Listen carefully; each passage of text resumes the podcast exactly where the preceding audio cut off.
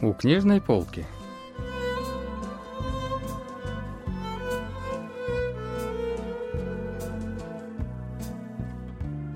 Рассказ с поля писателя Лихё.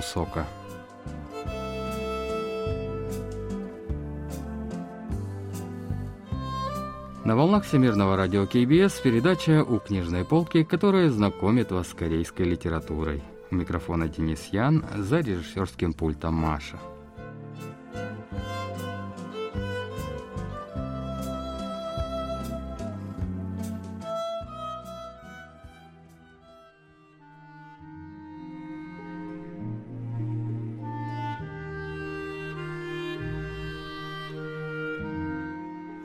Крупка, подорожник, одуванчики, дикий лук, пролеска, шпинат, очеток, амарант, белая марь.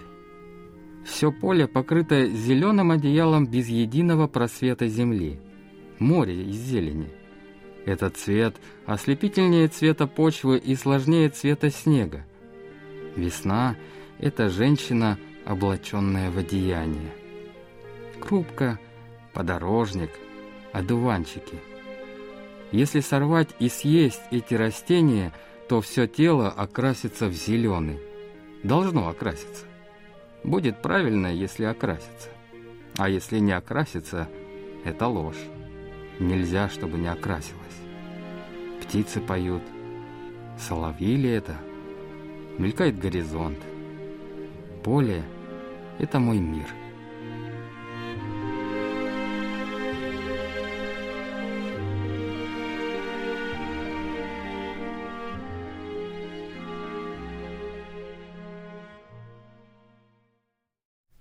Рассказ писателя Лихо Сокополе был опубликован в 1936 году. Главный герой произведения, Хакпо, был исключен из университета за участие в демонстрациях и вернулся в родную деревню, где лучшим другом для него является поле. Вот что говорит о знании поля в этом рассказе профессор Пан Минхо факультета корейского языка и литературы Сеульского национального университета. 우리는 보통 공부하러 도해지로 나가서 좋은 학교에 다니는 생각을 하잖아요. Люди часто хотят уехать в город, чтобы получить образование в хорошем месте, но в данном произведении учебное заведение героя представляет собой светское общество с очень строгими правилами. Поле же является для главного героя островком дикой жизни, в которой есть место свободе. В произведениях Лихосока часто встречаются такие метафоры.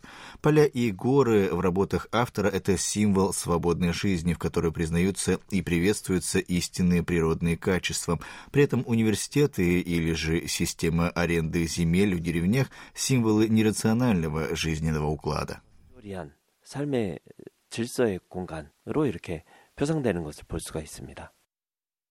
Вернувшись в родную деревню, Хакпо находил в полях тепло и спокойствие.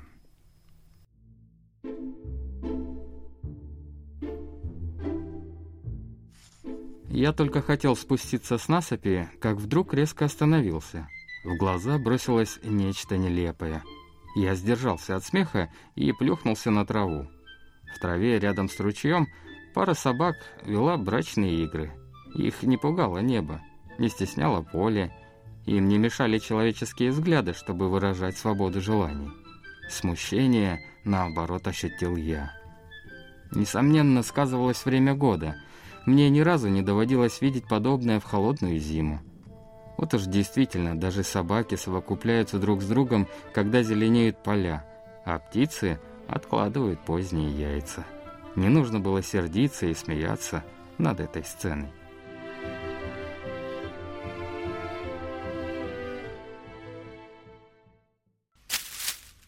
Пока я наблюдал, откуда-то в собак вдруг прилетел камень. Только теперь неотделимая друг от друга пара испугалась. Осматриваясь по сторонам, собаки заковыляли странной походкой, с трудом управляя своими телами.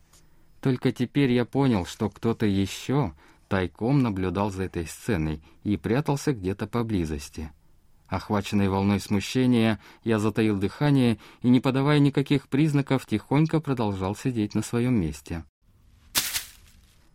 Вслед за третьим камнем внезапно послышался безудержный хохот, а внизу показалась выскользнувшая из леса тень человека. Я удивился этому внезапному появлению. Это была Укпун.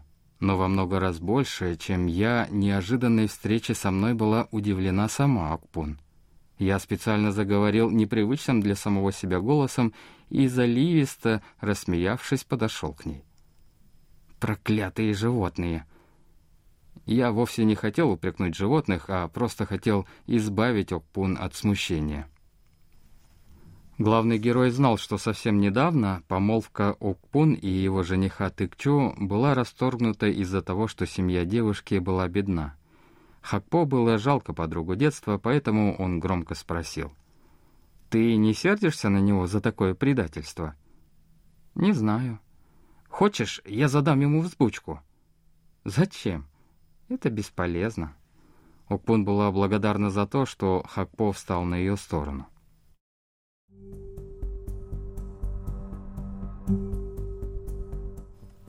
Через железную ограду фруктового сада поглядывала поздняя клубника. Каждый раз, проходя мимо, я не мог сдерживать свой здоровый аппетит – я устремлял взгляд в сторону аппетитных плодов и, перелезая через ограду, совсем не изводил себя жестокими пытками угрызений совести или сожалений. Да это и не нужно было. Разве не в характере полевого человека перелезать через ограду, кому бы сад не принадлежал? Но когда в тени дикой яблони я неожиданно обнаружил тень человека, то перебрался через ограду так резко, что зацепился и порвал одежду.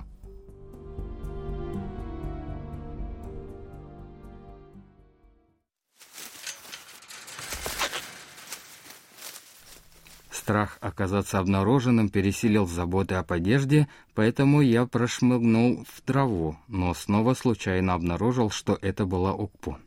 Я сразу же успокоился. Удивительно, что после той странной встречи на берегу ручья мы случайно встретились снова. В этот момент на душе отлегло. Странная встреча накануне, несомненно, приоткрыла наши души друг другу.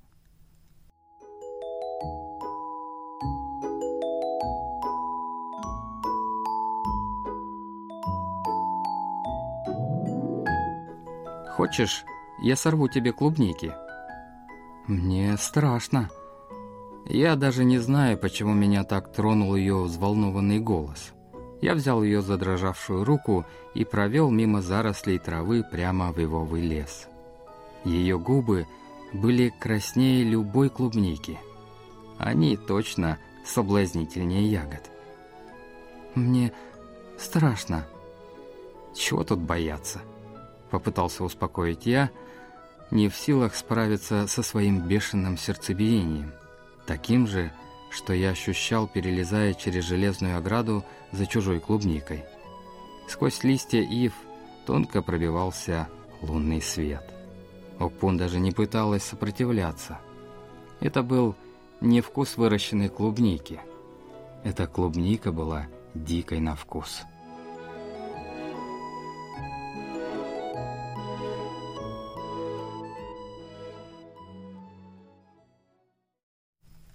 После ночи Сокпун герой ощутил смятение. Он недоумевал, неужели отношения могут быть настолько простыми. Через несколько дней он и его друг Мунсу отправились порыбачить на ручье. Они часто собирались там по воскресеньям, обсуждали прочитанные книги, болтали о том о сём. Недавно Мунсу был исключен из университета, как прежде был исключен и сам Хакпо.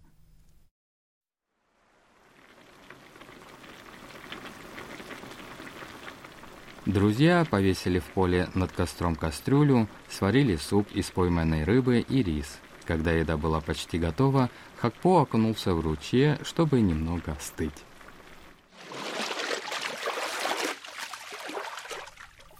«А что за царапина у тебя на плече?» — спросил Мунсу.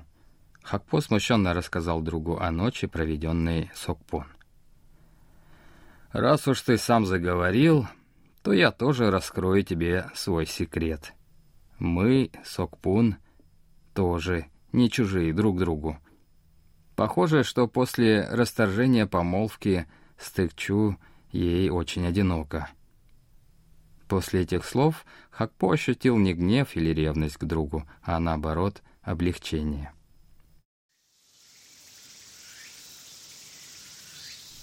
Однажды жарким летом друзья решили заночевать в поле. Мы проводили в полях целые дни, но никогда не проводили целую ночь. Мы поговорили и решили переночевать в поле. Будет ли ночью в поле страшно? Этот вопрос нас тоже интересовал. С наступлением темноты огни в деревне погасли, собачий лай стих.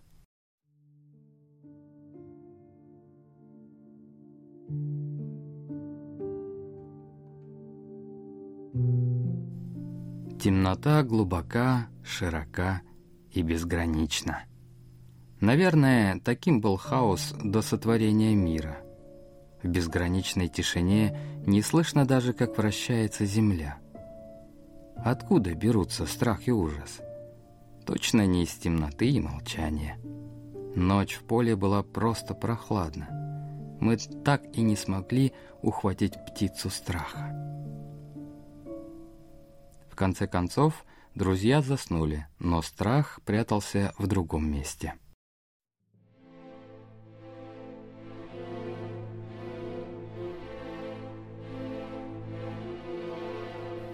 И страх пришел. Он пришел не из поля, а из деревни, от людей. Не природа порождает страх, а человеческое общество. Внезапно Мунсу увели, по-видимому, из-за инцидента в университете.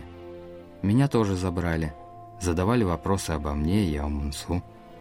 Меня отпустили быстро, всего через три дня, но вестей о нем так и не было. И, похоже, долго не будет. Мы построили так много интересных планов на лето, но в одиночку делать было нечего. Вот что говорит о последней сцене профессор Пан Минхо. 두 사람이 들에 나가서 한밤에 지금식으로 얘기하면 캠핑을 하는 장면이죠. Друзья решили переночевать в поле. Эта сцена производит яркое впечатление. Герои считали, что ночь в поле окажется страшной, но это было совсем не так. Однако страх пришел из города, из университета. Здесь чувствуется яркий контраст между полем и учебным заведением. Поле представляется читателю местом, свободным от всех условностей вроде города или университета. Более того, оно соединяет между собой людей, находящихся под давлением несправедливой колониальной системы, и дарит им новую жизнь. 함께 연대해 가면서 새로운 삶을 만들어 나간다는 그런 의미까지도 함축하고 있다고 할 수 있습니다.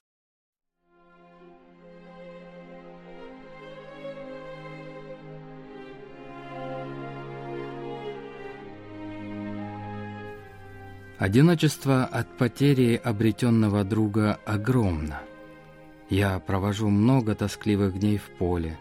Я даже думал привести сюда Укпун, чтобы развеять скуку, но это было бы затруднительно по нескольким причинам. Я искренне желал, чтобы его отпустили хотя бы на день раньше.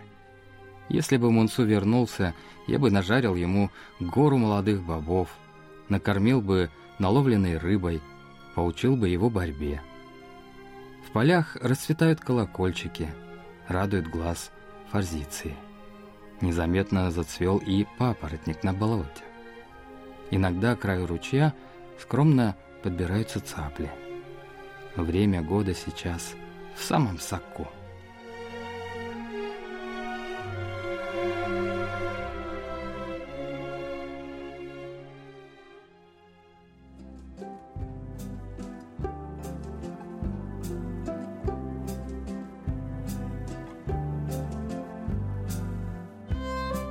На этом мы заканчиваем наш рассказ о произведении Поля писателя Ли Хё Сока. Спасибо за внимание и до встречи в следующий вторник.